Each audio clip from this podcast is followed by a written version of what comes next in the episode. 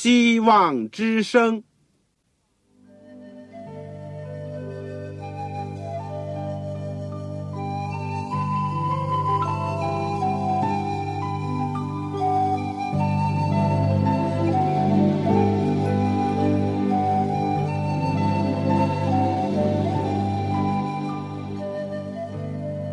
各位听众朋友，各位弟兄姐妹，欢迎您收听信徒培训这个节目。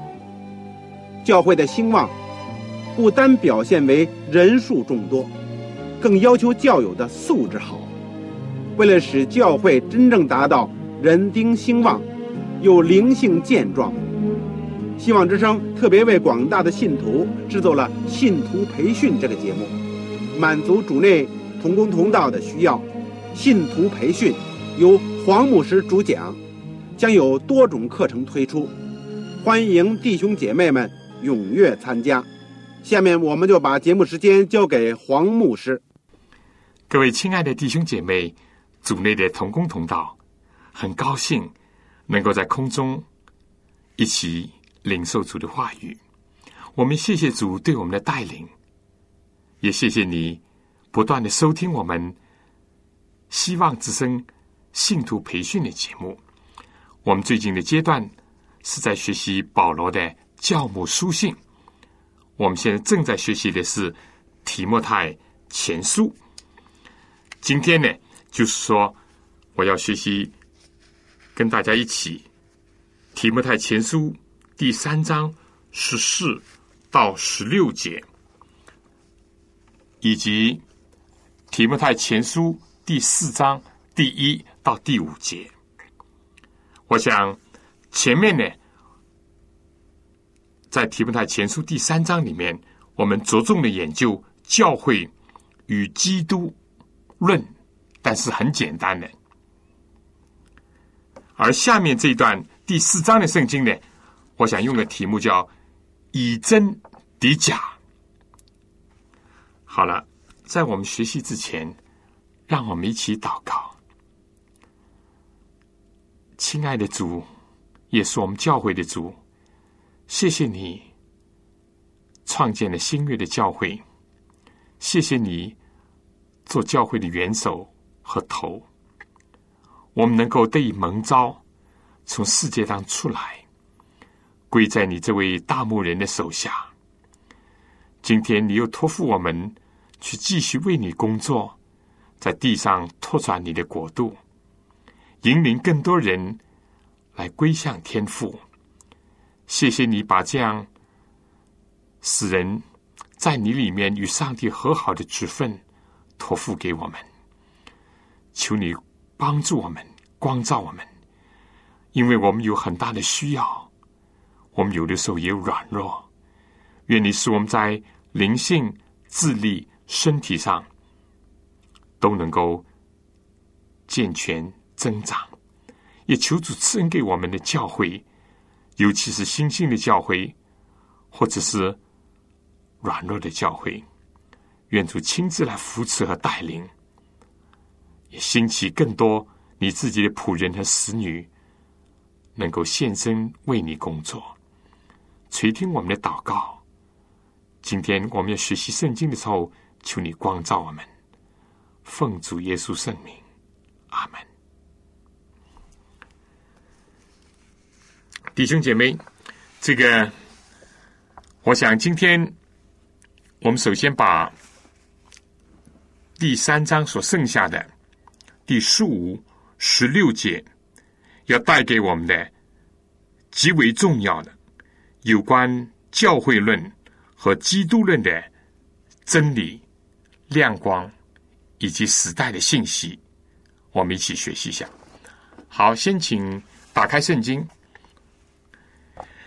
提摩太前书》第三章十五到十六节。我指望快到你那里去，所以先将这些事写给你。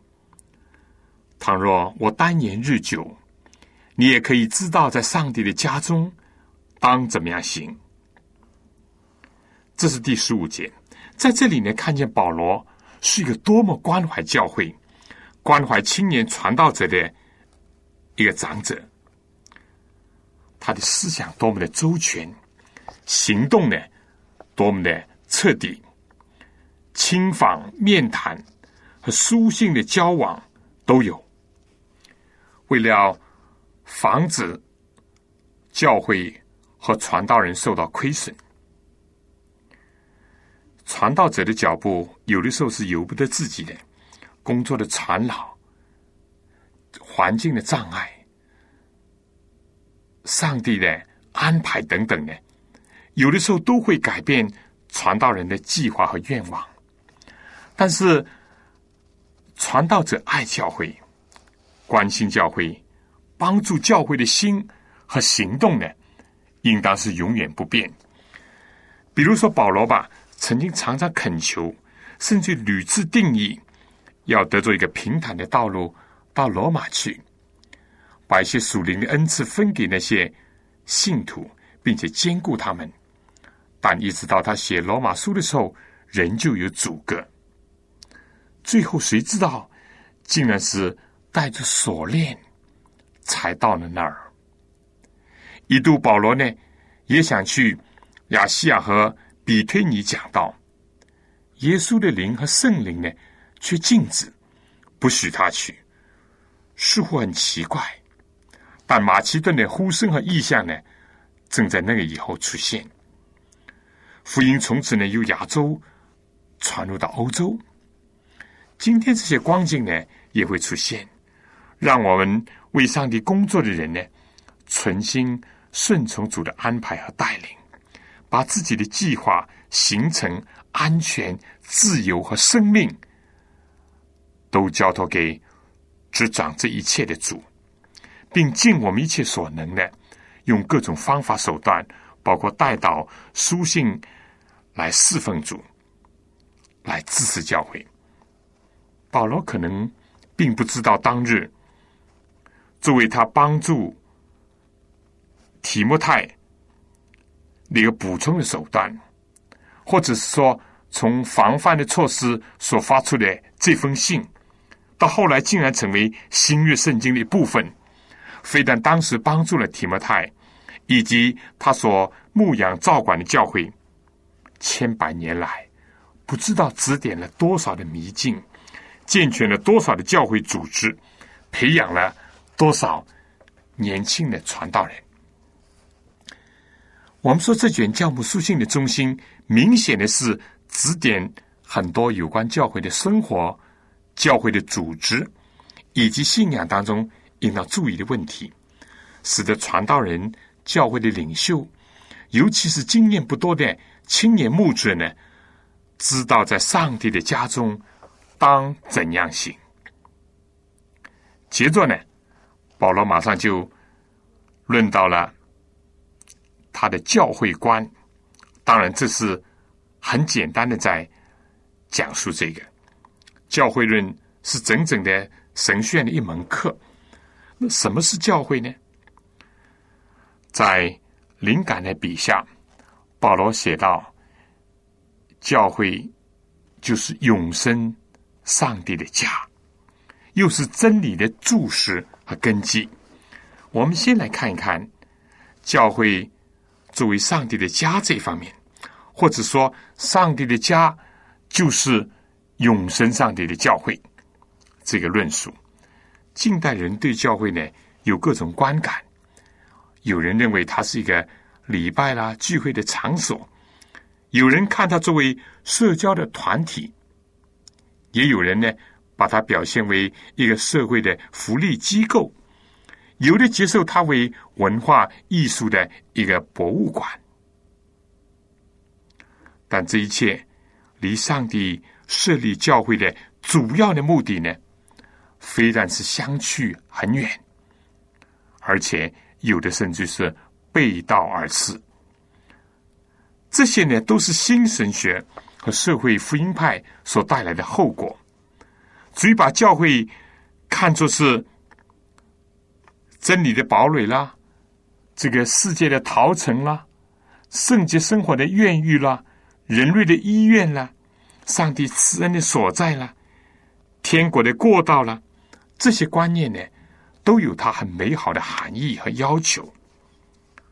但使徒保罗在这里似乎很强调，永生上帝的教会是上帝的家这个观念。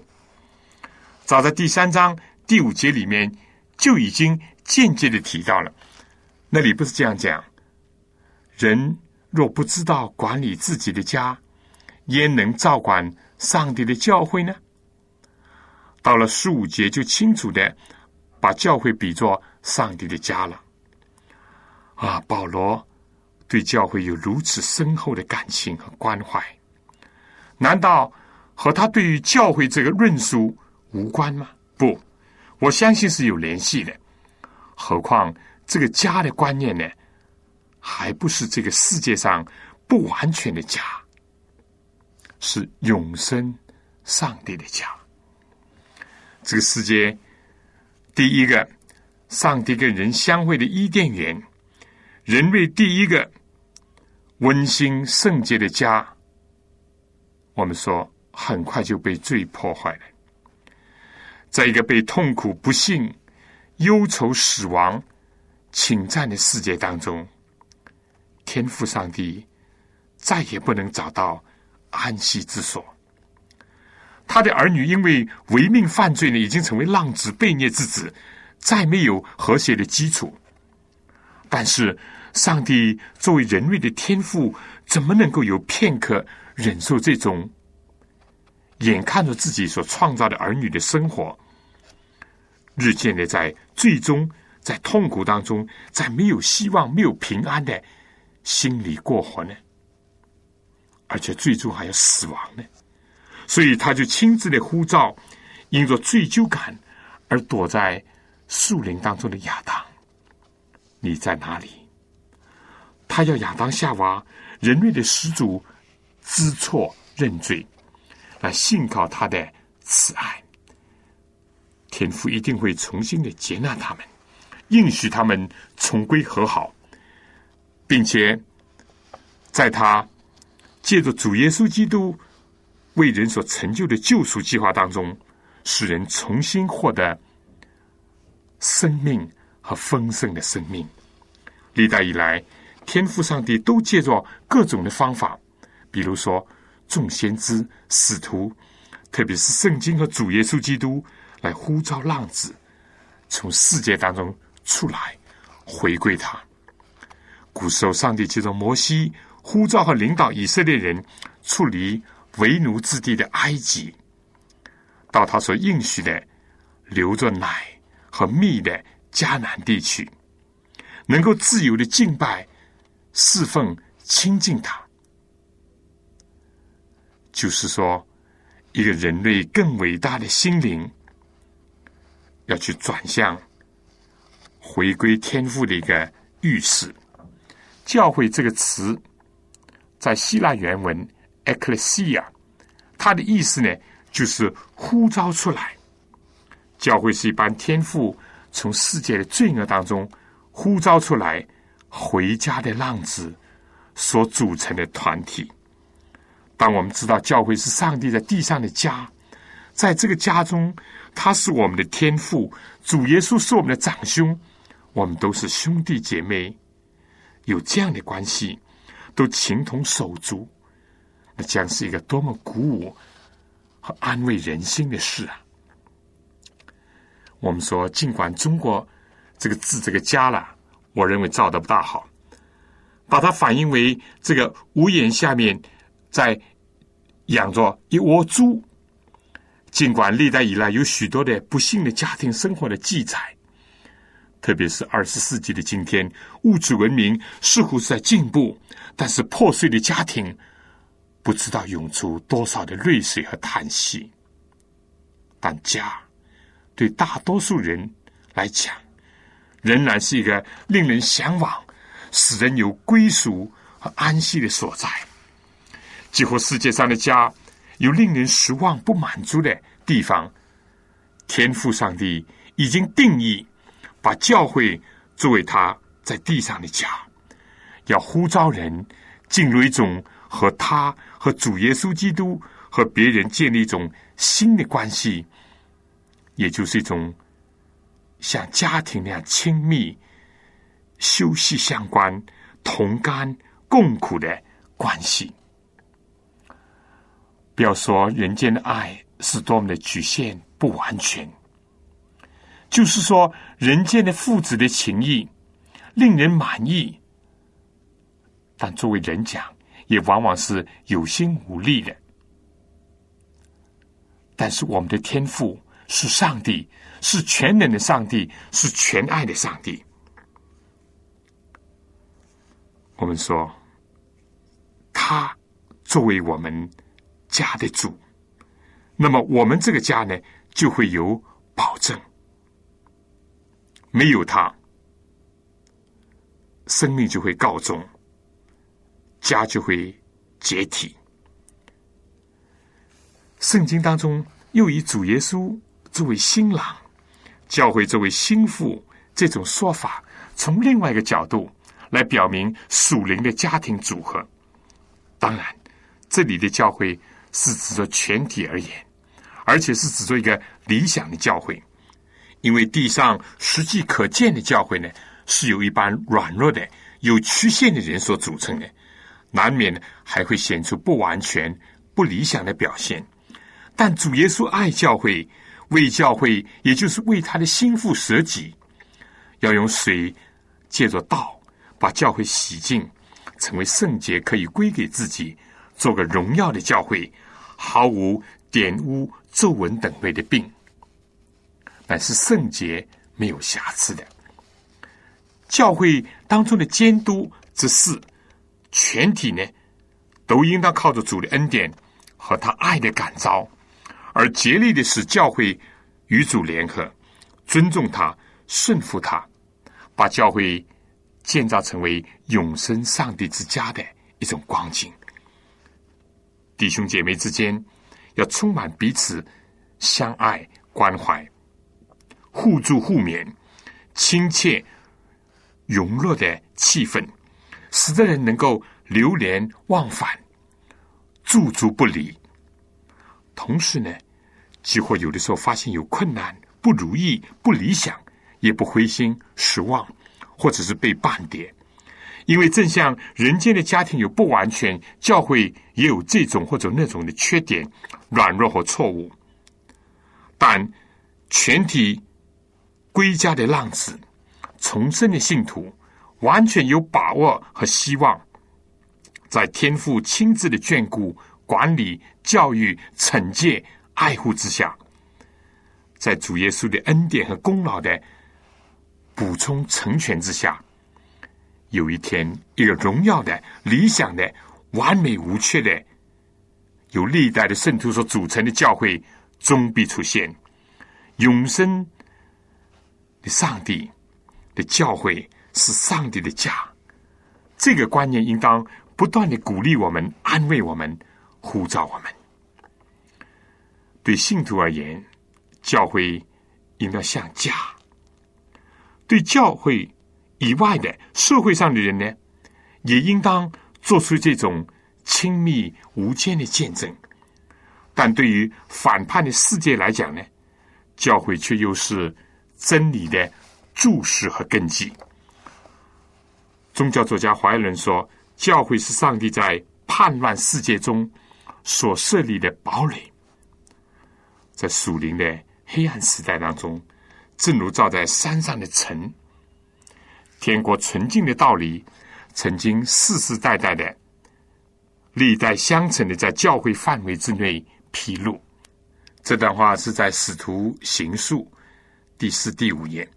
教会在这被盗的时代，这异端邪书分起，世上的小学和异教之风吹来的时候，教会要成为真理的注释和根基。凡事拥护真理，不能抵挡真理。做味道的中流砥柱，但教会要承担这个使命，完成这个任务，实际上说呢，就是必须以基督耶稣为房角石为根基，并且呢，必须要领受以及遵行主的吩咐。这就来到了我们要研究第三章当中的最后一节，重要的经文了。大在近前的奥秘，无人不以为然。就是上帝在肉身显现，被圣灵称义，被天使看见，被传于外邦，被世人信服，被结在荣耀里。没有人能够否定我们宗教信仰的奥秘是何等的伟大，因为教会的信仰中心呢，就是主耶稣基督。他也正像上面所讲的，是教会的根基和柱石。如果一个教会没有主耶稣，就没有基础，或者是动量，一定会倒塌。为什么呢？或者说，基督教和其他一切的宗教又有什么分别呢？啊，保罗赞叹说：“我们所信仰、所投靠的一位，是何等伟大神奇的！”一位主，首先是道成肉身。主耶稣既不是希腊罗马的神明，有人的一切属性、性情和情欲，也不是当时的知识派主义 n o s t i 他们所宣扬的上帝是高高在上的、远离人世的、不能也不愿意接触人的。主耶稣也不是像另外一些宗教所说的是。上帝拖着人的形象下凡，或者呢装扮成人，或者是一个幻影，或者呢是被打下尘世，成了一个凡人。耶稣基督是完全的神，又是完全的人，既有血肉之体，凡是受过试探，和我们一样，却没有犯罪。他既能体恤我们的软弱，了解我们人的需要，又是仍然拥有神权、神能、神智的一位。既是从圣灵怀孕，又是借着女子所生，这是一个极大的奥秘。但他道成肉身，是我们得救的必须。我们要得救，非但有一位既是完全的上帝。又是完全人来做我们的救主，所以保罗在第一章就提到基督耶稣降世为要拯救罪人，这话是可信的，十分可佩服的。耶稣基督道成肉身，住在我们中间，充充满满的有恩典有真理，我们也见过他的荣光，正是父独生子的荣光。约翰就这样写的，约翰在。第一章里面，他又写到，他的帐目住在我们人世之间，因为这就是他住在我们中间的原文的意思。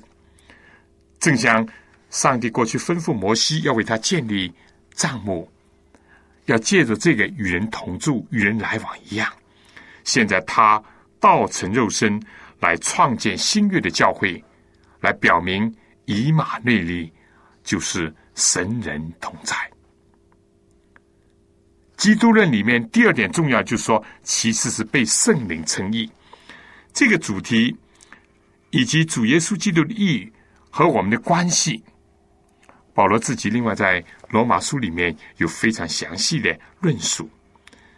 现在呢，只是引入罗马书第一章第一到第四节所讲，耶稣基督的仆人保罗奉召为使徒。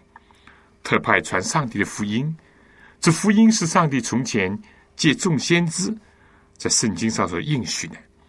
论到他儿子，我主耶稣基督，按肉体说是从大卫后裔生的；按圣善的灵说，应从死里复活，以大能显明是上帝的儿子。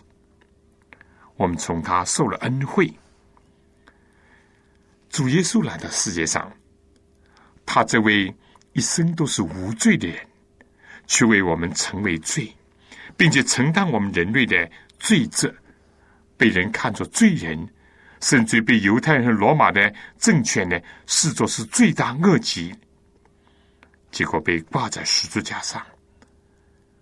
耶稣在克西玛尼园的痛苦挣扎，在十字架上的凄惨悲呼：“我的上帝，我的上帝，为什么离弃我？”他确实站在我们的地位，以我们罪有应得的身份，为我们承受了身心的压力和死亡。在他最后凭着信心喊出了“成了”的时候，十位人打赢了撒旦和罪恶。耶稣自是没有犯罪，就是人类的计划成功了，人类有救了，魔鬼罪恶的用心、凶恶的面貌暴露了，撒旦国度的丧钟敲响了。至于他自己。用他生命最后的一息说：“父啊，我将我的灵魂交付于你。”撒旦想永远以罪人，至少是以承担别人的罪的人的这样子身份，把主耶稣基督永远封闭在坟墓当中。但上帝以他赐生命的圣灵的大能，吩咐天使，令主耶稣基督死后第三天从死里复活。显明上帝的圣子是无辜的，他的工作蒙了父上帝的悦纳，得以在圣灵当中称义。这又是我们得救的另一个必须。基督教这种赎罪的方式，和我们因信主耶稣基督得称为义的教义，是卓越无比、独一无二的。好，第三句，保罗说：“这个敬虔的奥秘，主耶稣基督被天使看见，从主耶稣降生、生活、工作、受难，整个复活的过程当中，天使都是见证者。但尤其是在主升天的时候，当耶稣往上去，众门徒在橄榄山上定睛望天的时候呢，使徒行在第一章第十节这样讲。”忽然有两个人身穿白衣站在旁边说：“加利利人呐，你们为什么站着望天呢？这离开你们背接升天的耶稣，你们见他怎么样往天上去，他还要怎么样来？这两位天使被派做导引，向人见证上帝宣告主的升天和以后的荣耀，他们。”将和千千万万的圣天使簇拥着得胜的主、天国的王，有一天要凯旋而归。这正应验了诗篇二十四篇七到第十节所讲的一个光荣的预言：主如果不升天，保惠师圣灵就不会派下来；如果没有教会保惠师，教会怎么能够？有希望，怎么能够应验主所说的？我就必常与你们同在，直到世界的末了呢？第四点，被传于外邦，这正符合主升天前对门徒所讲的：圣灵降临在你们身上，你们就必得着能力，并要在耶路撒冷、犹大全地、撒玛利亚，直到地极。做我的见证，非但圣灵、天使、主耶稣也要教会做他的见证，将他的名传到从来没有听见过他、没有认识他的伟大救赎，要传到外邦人当中去。使徒行传第八章，斯蒂凡被害，保罗虽然当时还在敌对的阵营，但真理的种子，也就是。已经播撒在保罗的心田当中，而且以后斯蒂凡从容就义，也就用他的血暗暗的浇灌了种子。不久以后呢，非但保罗在大马色的经历以后成为外邦的使徒，而且就在斯蒂凡被杀以后，福音就从耶路撒冷传开了。因为当时门徒四散，躲避逼迫的人呢，到了外邦，这也是一个奥秘。第五点讲到被世人信服，整个的新月教会和两千年来的教会史以及宣教史，乃至于今天许许多多听众由于收听福音的广播，信服真道，归向救主的势力呢，都在注解着这一点，被世人信服。保罗当日在罗马书第一章第五节是讲到：我们从他受了恩惠，并使徒的职分，在万国中叫人为他的名幸福真道，其中也有你们这蒙召属耶稣基督的人。教会作为基督的身体，正是要在全世界为他效劳。要宣扬福音，要引人归主。第六点呢，被结在荣耀里。这个话呢，啊，也是双关的。尤其是讲到有一天，当福音传遍了天下，末期就来到了。耶稣基督呢，就要德国，在大荣耀当中呢，来迎接他地上的子民。也就是他们在世界上寄居了多年，到处漂流、不断的奋斗的这班儿女，要把他们接到荣耀的圣城里面去。有许多的章节，比如说《希伯来书》第一章九到十节，《罗马书》第二章十三节都提到这个。基督再来是教会的北极星。基督既然是我们心中荣耀的盼望，我们更加要宣扬，并且等候那个鸿福之日来到。弟兄姐妹同工同道，基督教会有了基督，才有生命。所有上面所讲到的六点奇异的真理、信仰的中心、敬虔的奥秘，都集中在。主耶稣基督的生、死、复活、升天，赐圣灵叫人悔改、信福音，以及最终他的再来上，教会就是这种有着共同信仰、接受主耶稣基督人所组成的大家庭。教会就是要成为持守、宣扬、捍卫这些真理的注释和根基。今天的教会如何呢？有什么反省和响应呢？面对着广大的还没有接触到福音的同胞和人民，面对着反对真理的势力，日益的组成一种联合的势力，面对着世俗的影响、人为的学术败坏的风气，在深入到教会的群体，面对着有多少没有基督的基督教？上帝的儿女应当如何更加与主亲近、与主联合、效法基督、高举基督啊！弟兄姐妹，我在提摩太前书三章最后两节里面，就和大家分享这些。在我们听一首圣诗《耶和华是我的牧者》以后。我们再来讲《提摩太前书》第四章第一到第五节，如何认识和识破异端假道，如何用真理去抵挡错谬。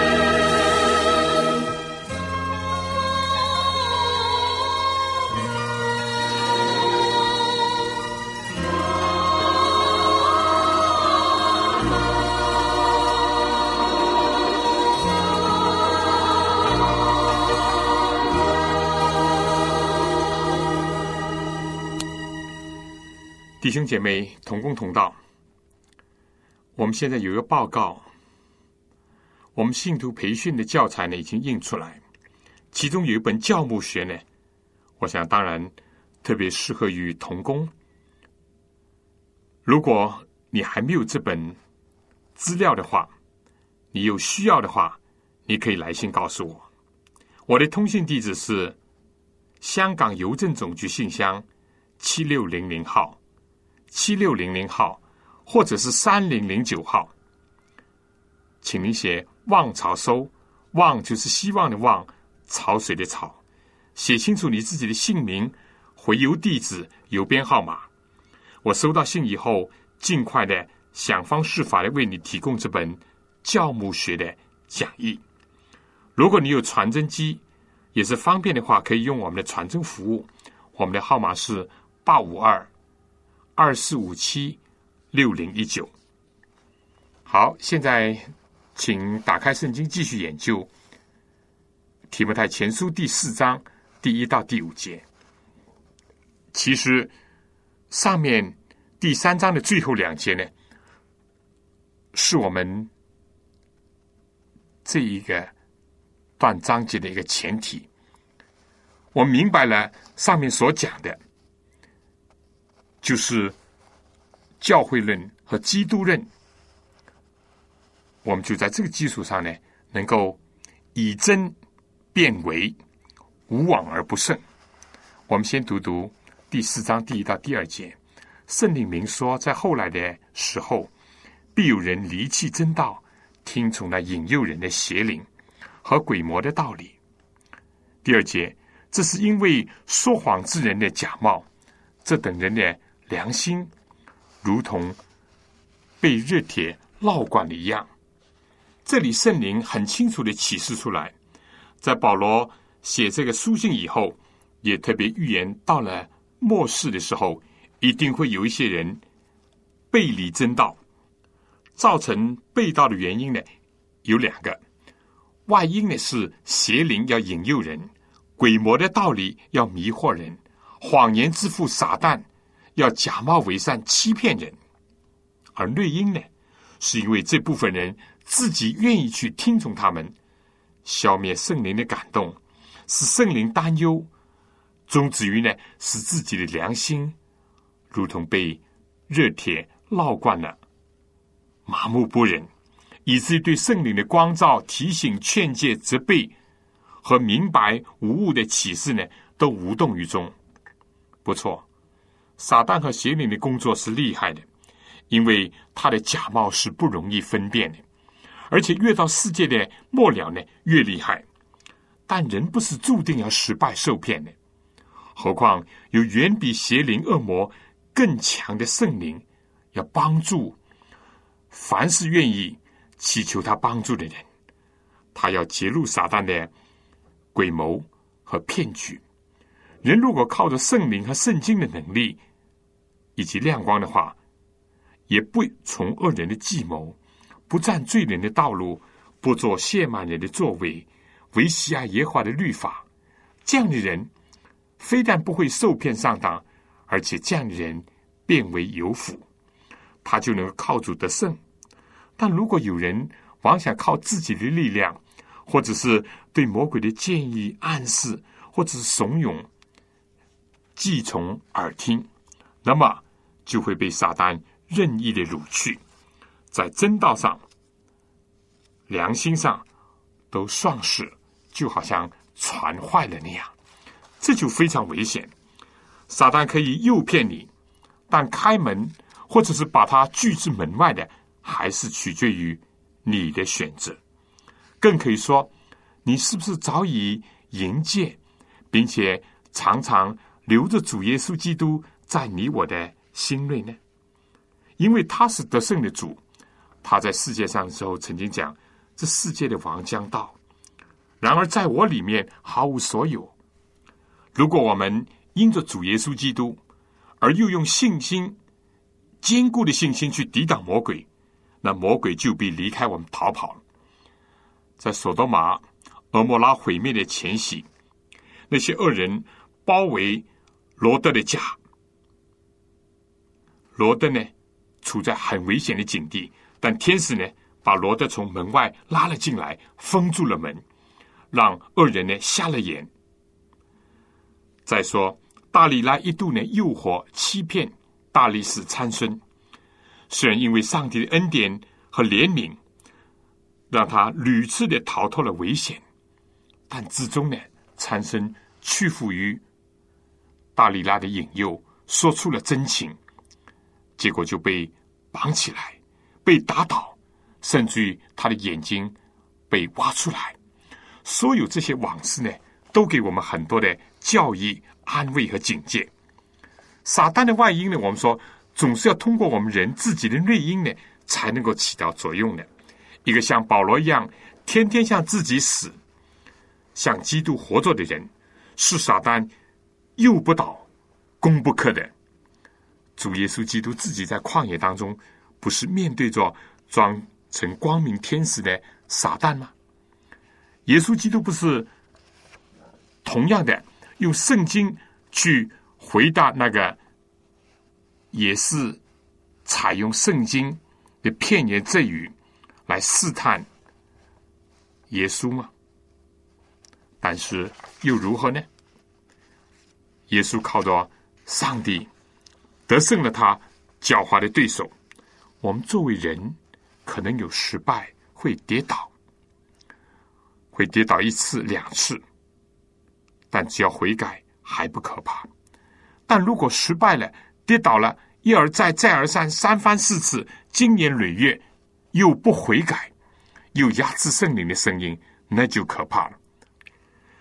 我们的伤疤，如果好了又接，接了又好。甚至最后呢，这个所有的神经知觉都麻木了，就好像一块皮肉被热铁烙惯了那样，失去了知觉，那就危险了。好，现在下面呢，我们再读提摩太前书第四章第三到第五节。呃，这里面讲到这些鬼魔的道理，主要表现在哪里呢？他们禁止嫁娶。又境界食物，就是上帝所造，叫那信而明白真道的人感谢着领受的。保罗在这里所揭露的，实际上是指着当时的知识派主义那种流行的异端所讲的。我们知道，这个第三章十六节的教义呢，也就是刚刚关于基督论的教义，可以说是基督教最主要的教义。因为基督教信仰的中心呢，不是凡人，不是圣人、教主，甚至于还不是天使，而是主耶稣基督这位完全的人和完全的神。教会如果建立在这样坚固的磐石上，也就是建立在基督耶稣的永生上帝的儿子身上，那么阴间的权柄也不能胜过他。但历代以来，总有人想离开这个真理的根基，动摇这个注释。异端邪道呢，也一直想混乱人的思想。保罗当时呢，就面对一种由希腊的哲学、东方的宗教和犹太的教义结合而成的混血儿，就是早期的知识派主义。这个知识派主义呢，有几个特点。大家注意啊！第一，一切物质呢都是罪恶的，所以上帝呢是远离有物质形体以及罪恶的人类的。人如果想要得救呢，就要借着某种玄奥深邃的一种知识。这种知识呢，只有少数的人能够掌握，以及少数人能够得做。在这种所谓的教义理论的影响之下，结果在生活实践上呢，就必然导致两个极端：禁欲和纵欲。为什么呢？禁欲是因为他们认为物质既然是罪恶的，所以呢，不要去接触它；纵欲呢？因为肉体既然是有罪的，是没有价值的，腐败与否呢？结果都是一样。一个人的得救和肉体既然无关，所以生活方式如何呢？是无所谓的。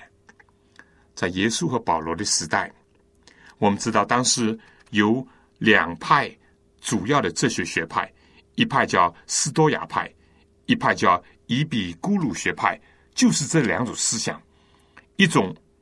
提倡享乐、纵欲；一种呢，提倡刻苦禁欲。而犹太主义当中的法利赛教门和撒都该派呢，也有这种倾向。再加上呢，掺杂了东方宗教的神秘和迷信，就形成了早期的知识派主义。保罗一度在提摩太工作的以弗所呢，也接触过这一类的旁门左道。你们可以看《使徒行传》第十九章。现在在这个提摩太前书第三章十五节当中呢，保罗就表示到他心中是多么的焦急，指望他自己能够快点去到那儿，又怕万一一时去不了以弗所呢，他就先写这封信，从思想上、组织上，特别是教义上呢，帮助提摩太抵挡异端。邪说第三章十六节呢，就是针对早期的诺斯底 （Gnosticism），就是知识派主义而发出来的正面的一个教训。保罗提出了异端邪术的根源以后呢，在第四章第三到第五节呢，就特别的提到这派人在生活上的两个方面的错谬。看来这里呢，主要是禁欲主义者的表现。他们鼓吹和提倡他们一些狂热的主张，禁止人嫁娶和禁戒这个食物。他们认为婚姻是肉体，是罪恶情欲的一个活动，所以要压制。而且人呢，要多多的禁食斋戒才是可取的，因为它能够抑制人的罪性。这些思想，我们说非但是源远流长，而且影响。到后世呢是很深的。大家都知道，中世纪的修道院、苦行僧、神父、修女呢被禁止嫁娶，都是。今天不能说他们已经不存在，但只是呢，以他的孪生兄弟的面貌，就是纵欲的形式出现，暴饮暴食、滥交、否定一夫一妻制、同居而不结婚，所有这些都是。异图同归，魔鬼的网络。其实，我们打开圣经创世纪，人类在伊甸乐园，人没有犯罪的时候，上帝就已经为人创立了婚姻以及家庭的制度，并且为隐私呢做了美好的安排，也赐下了很合适的指示。上帝造人的时候，就造男造女，都是按照他的形象造的，并且要男女呢。在灵智体成熟的时候，能够独立的时候离开父母，夫妻两个人联合成为一体，互相帮助。婚姻和家庭呢，原本非但不是罪恶，相反正是抵御引诱、试探和罪恶的保障。而饮食呢，也是上帝的恩赐之一。上帝所造的人是有肉体的，既是肉体，就有肉体的需要。上帝造人的胃，也为胃呢提供各种丰美合宜的食物，并且赐给人食欲。中国古话也讲“食色性也”，连所罗门在传道书当中也感叹，他一方面感叹世界上的事情的虚幻，人生在罪恶、死亡阴影之下的虚空，但呢，他又认定了人人吃喝在他一切劳碌中。所得来的，这也是上帝的恩赐。他又讲：“人不强如吃喝，且在劳碌中享福。”我看这也是出于上帝的手。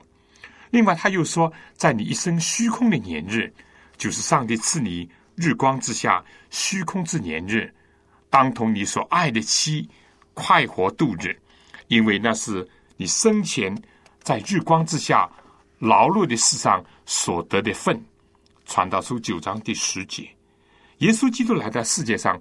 第一个神迹，就是在这个迦拿的婚宴上所行的。他以水变酒，表示他祝圣人的婚姻制度，表示他愿意人得着圣洁的快乐。而且在五饼二鱼的时候，在死的耶罗的女儿复活以后，他还吩咐人给他一点食物吃。在主耶稣基督自己从死里复活以后。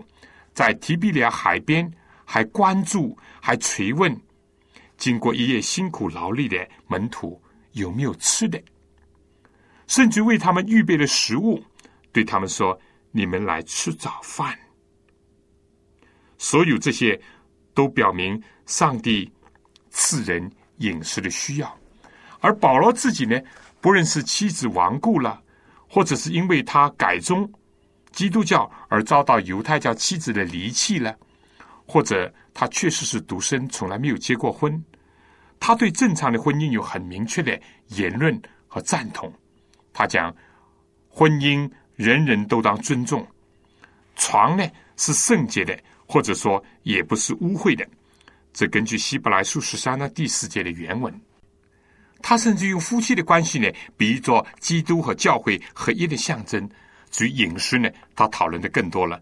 如身体是上帝的殿，人要在身子上荣耀上帝，所以人或吃或喝，无论做什么，都要为荣耀上帝而行。不错，圣经当中保罗关于这个色色的看法呢，已经高过人性需要的观点。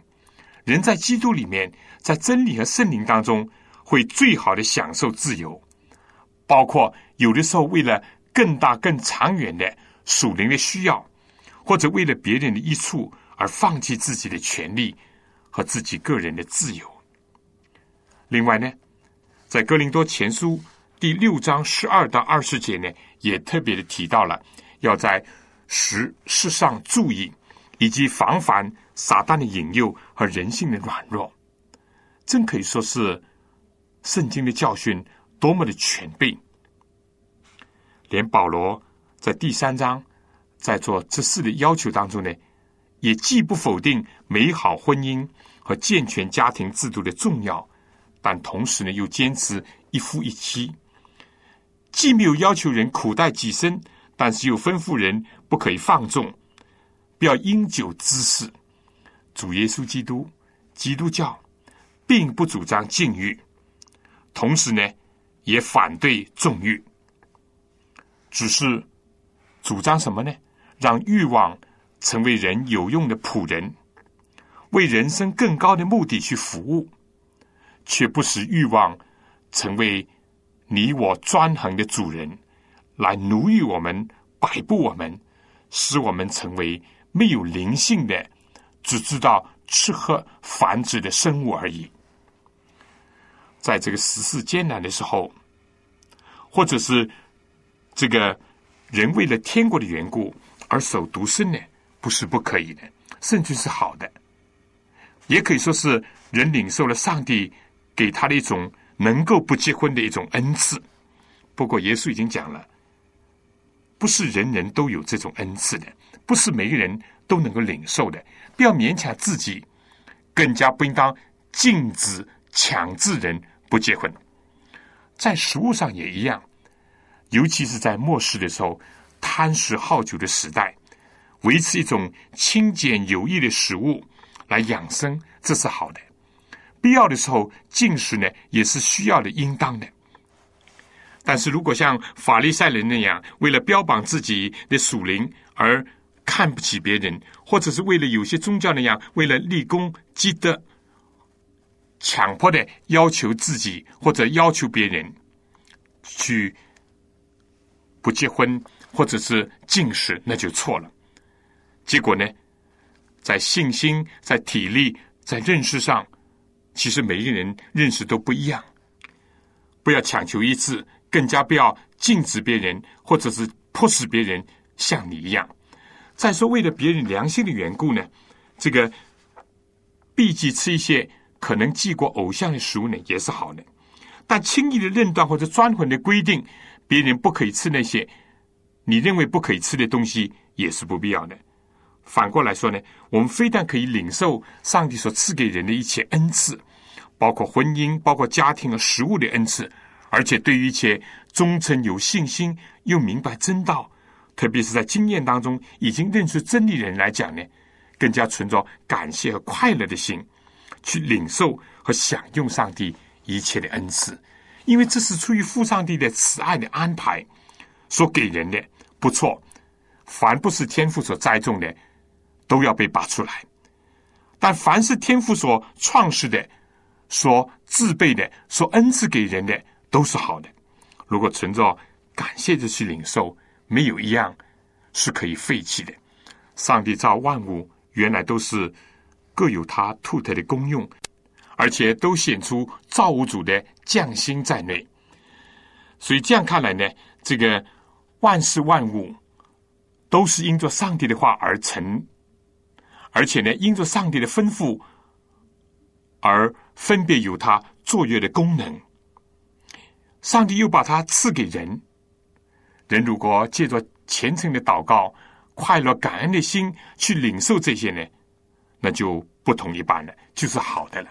这样的领受呢，就是符合于上帝创造这些，并且把这些恩赐给人的所有的原委了。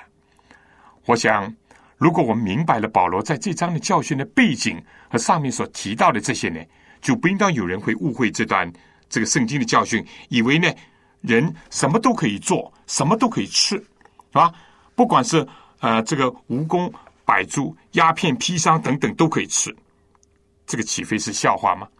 或者有人以为婚娶总归是好的，那么早婚多妻、买卖婚姻等等都可以接受的，也可以感谢着去领受，或者经过祷告一下就会成为圣洁。